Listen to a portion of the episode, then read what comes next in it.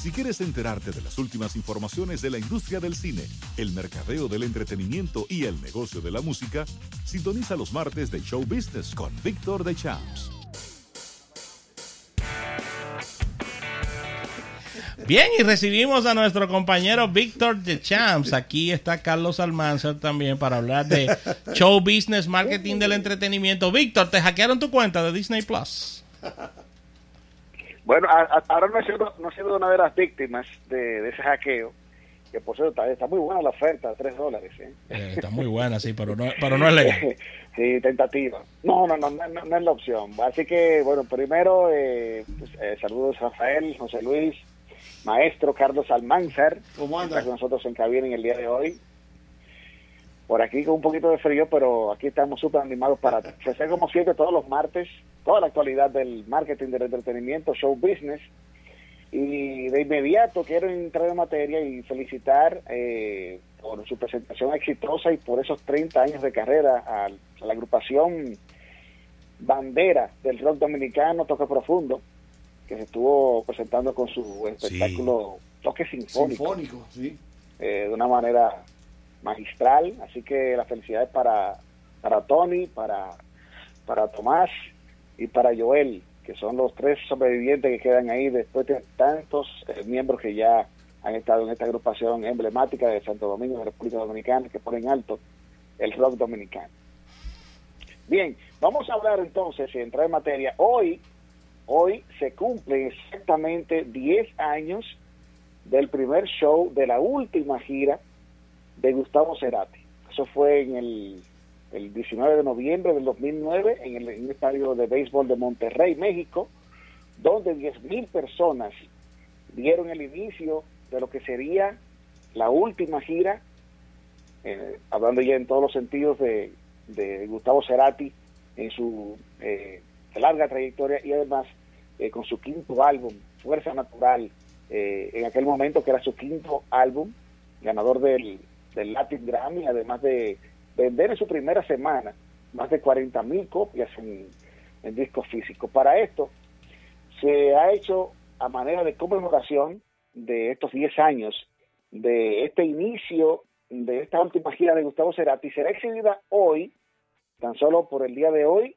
en toda América Latina y en España y en parte de Estados Unidos. Precisamente ese concierto que fue grabado a cinco cámaras y que ya fue remasterizado y producido para ser exhibido en las salas de cine. Y además, en el día de mañana, mañana eh, ya 20 eh, de este mes de noviembre, ya estará disponible en todas las plataformas de streaming una edición de dos CDs y un DVD precisamente con este concierto de Gustavo Cerati. Mi favorito como mi favorito como como solista eh, de los álbumes que lanzó Cerati es Bocanada, que tiene esta canción Paseo Moral. Me encanta ese, ese, ese álbum de Gustavo Cerati, ya como solista, su álbum Bocanada. Sí, un álbum que en su momento fue muy experimental, porque ahí él se hizo valer de, de, lo que son las cajas de sonido, la secuenciación, y jugó mucho con esto. Pero ya luego, eh, con la producción Ahí Vamos, que también fue ganadora de, de Latin Grammy, eh, ya retomó eh, lo que era la, los instrumentos totalmente ya lo, básico, ¿no? La guitarra, el bajo, la batería. Pero en esta ya esta última producción, Fuerza Natural, donde tuvo una participación también protagónica, su hijo Benito Cerati, que compuso varios temas, pero ahí queda para la posteridad y en el día de hoy pues eh, la fiesta ¿no? de los fanáticos en los que me cuento de Gustavo Cerati y toda su obra tanto como solista como con Soda Stereo eh, ya siendo exhibida en salas de cine y mañana ya estoy en Q para ordenar mi DVD y mis dos CDs. Bien, vamos a seguir entonces eh, con, con giras musicales porque en el día de ayer empezó como un fake news y luego explotó de una manera eh, sorprendente anoche con una promoción que salió eh, en la plataforma de YouTube. La agrupación emblemática de Motley Crue luego de haber hecho una gira de despedida en el 2015, anunció ayer que ellos luego de repensar y que ahora, y esto se debe precisamente a que luego del exitazo que ha tenido la película de Dirt en la plataforma Netflix, que es la, la película biográfica en base a esta banda, ellos dicen que tienen una nueva legión de seguidores y que por esto deben volver a los escenarios y que ese contrato que habían firmado luego de 35 años de carrera, para ellos la destrucción no es nada fuera de lo común en Motley Crue, por lo tanto, en la promoción que podemos ver en YouTube, hacen explotar un escritorio con todo y el, y el contrato. Eh, y ya se anuncia el retorno a los escenarios de Motley Crue para una gira conjunta. Oigan bien, ¿quiénes estarán presentes? Oye, Carlos. Dímelo. Atención, José Luis, Rafael. Estarán nada más y nada menos en una gira llamada Stadium, Estadio. Eh, estará Motley Crue, Poison y Def Leppard para el próximo Ey, pero está bien, ese es concierto. Ahora. Será una, una gira que. Sí.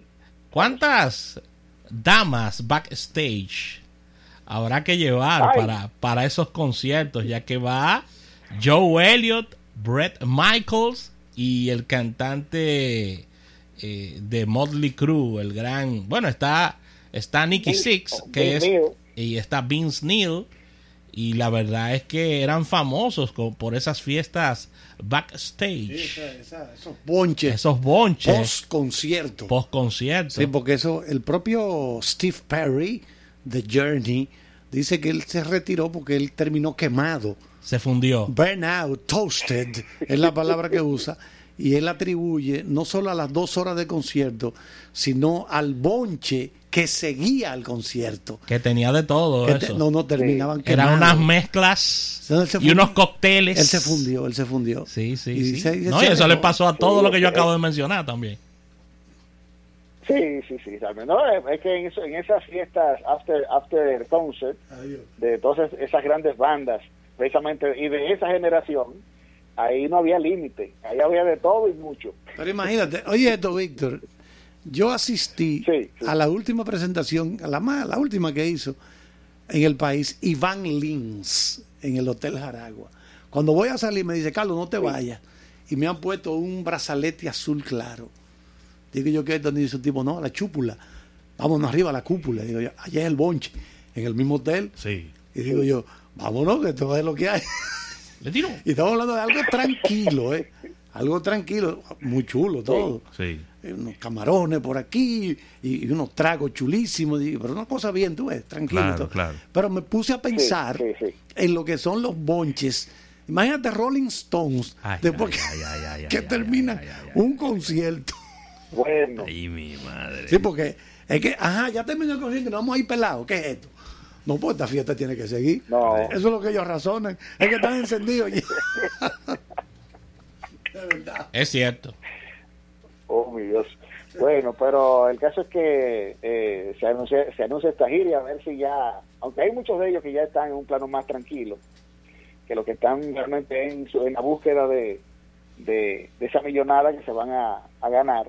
Pero es cierto, de, eh, bueno, el, el, rompimiento entre, entre eh, John Bon Jovi y Richie Sambora precisamente se vio porque John Bon Jovi ya no quería seguir en el plan de la vida rockstar, pero Richie Sambora sí y entonces por eso vino el rompimiento de, no, y, no, y Richie, eh, y Richie Zambora ¿eh? y Richie Zambora con la nueva gira pidió dinero como que era un pelotero. Y John Bon Jovi le dijo no yo te voy a sustituir porque que eh, la situación no está para ese dinero que tú estás pidiendo el presupuesto no da. Así mismo. No bueno por hablando de presupuesto la película de Joker que ha sido realmente el fenómeno del año sí.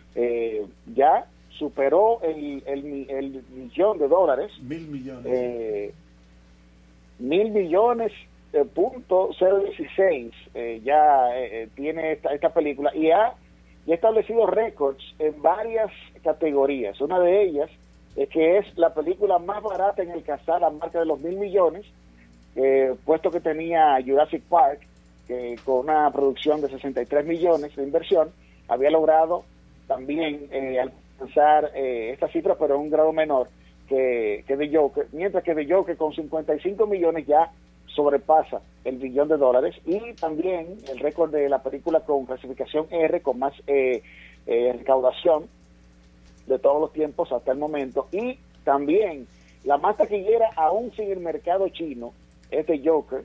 Y también eh, superando la película de Heath Ledger que ah, también llegó al, billón de dólares pero en una cifra menor de que esta de Joaquín Phoenix. Así que todavía se sigue hablando del éxito rotundo de este Joker con Joaquín Phoenix, pero en el pasado fin de semana la película que sí alcanzó el primer lugar en la taquilla fue la producción de eh, Ford versus Ferrari.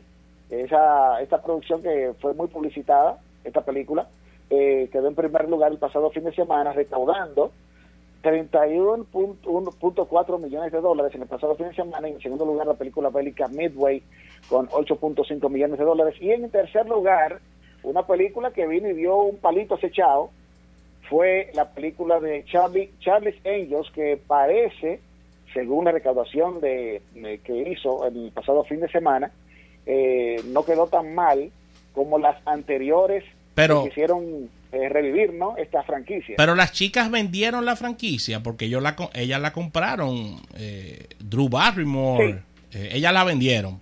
Que por cierto, se habló de que, de que quebraron por eso, ¿eh? Cobraron, compraron la franquicia, gastaron todo el dinero y, y las películas fueron un fracaso las que hicieron. Sí, que era, eran más comedias que, que propiamente la... Bueno, tenían toque de comedia, ¿no? La, las películas y la serie. No lo adorne, no lo adorne, eran tremendos tornillos, aparecían entre aparecían entre las peores películas del año, ¿eh? eran tremendos torniquetes de la película, ¿eh? Oxidado. Sí. ¿Eh? Sí. Y mira que en este caso, la directora de la película es una de las actrices de la película, que es Elizabeth Banks, que se hizo cargo de la dirección y le ha ido bastante bien eh, a esta película, este remake nuevamente de los Charlie's Angels que recaudaron en el pasado fin de semana 8.3 millones de dólares, eh, nada mal para su primer fin de semana y luego de de, de esta de, de haber fracasado con las anteriores, ¿no? Así es.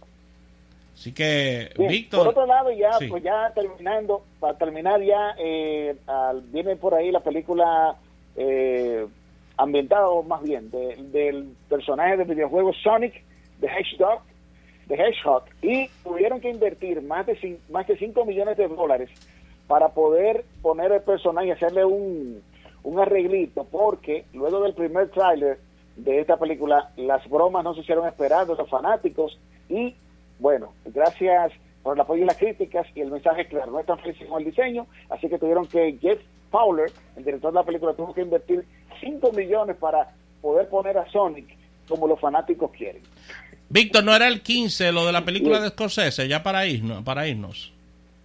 27. 27 de este mes. De noviembre. Netflix. En Netflix. Sí. Perfecto, pues vamos a estar bien atentos. Víctor, te esperamos por aquí ya en vivo en el mes de diciembre. Así que sabemos que tienes una gira triunfal que arranca en Bonao y termina en Monseñor Noel. Así que gracias, Víctor Champs, por todas estas informaciones del apasionante mundo del show business. Gracias, Carlos Almanzar, y el agradecimiento a la Asociación La Nacional. Mañana nos unimos en otro almuerzo de negocios. Bye bye.